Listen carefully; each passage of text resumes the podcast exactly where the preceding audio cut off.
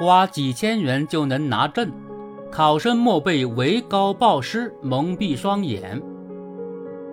六月二十七日，北京高招志愿填报系统开通，志愿填报成了学生和家长关注的头等大事。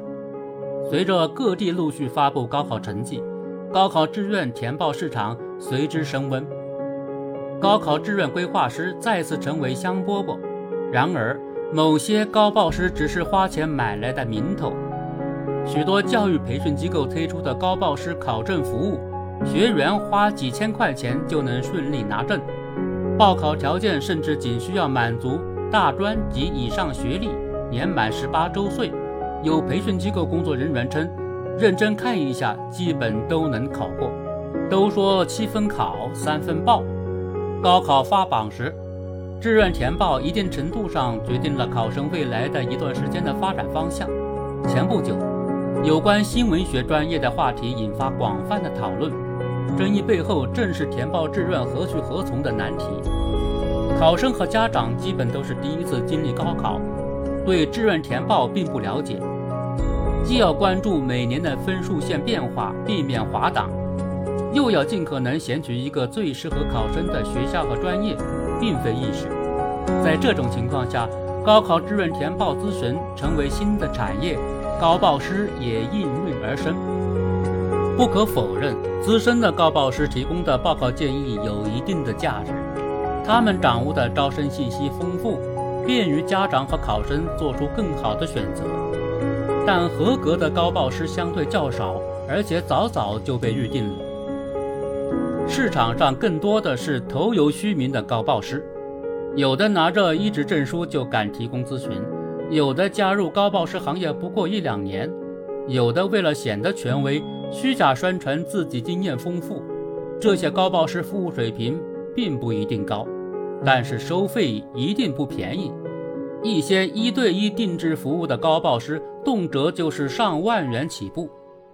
此类高报师。本质上是通过证书背书，利用家长和考生对志愿报考的信息差做生意。高考志愿填报可以有市场介入，但不是什么人都能在报考志愿上指点一番。考生和家长选择高报师，为的是对志愿填报有更多的了解、更明确的判断。花钱买证书，甚至临时上岗的高报师，怎么可能提供有效的帮助？考生如果真的选择了这样的临时工，不仅不能获得指导，反而可能会被误导。若是因此被带偏了方向，岂不是抱憾终生？志愿报考必定是每一届高考生都要面对的难题，不能让伪高报师年年成为绊脚石。对这个野蛮生长的行业，监管部门应该给予必要的引导和规范，制定一定的行业准则。尤其需要对几千块钱就能随意买卖的证书严加管理，不能让一张拿钱买来的证书用来骗钱。此外，还应该加强志愿填报正规军力量，让更多高招咨询以多种方式走进考生，提供权威服务。这不仅能遏制伪高报师的信口开河，也是在为考生雪中送炭。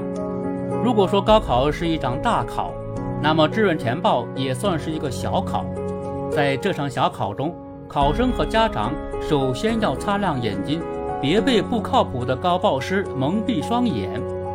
此外，不管以何种方式做出抉择，高考志愿最终还是要以考生的兴趣爱好为主，让考生自主回答这场小考的问题。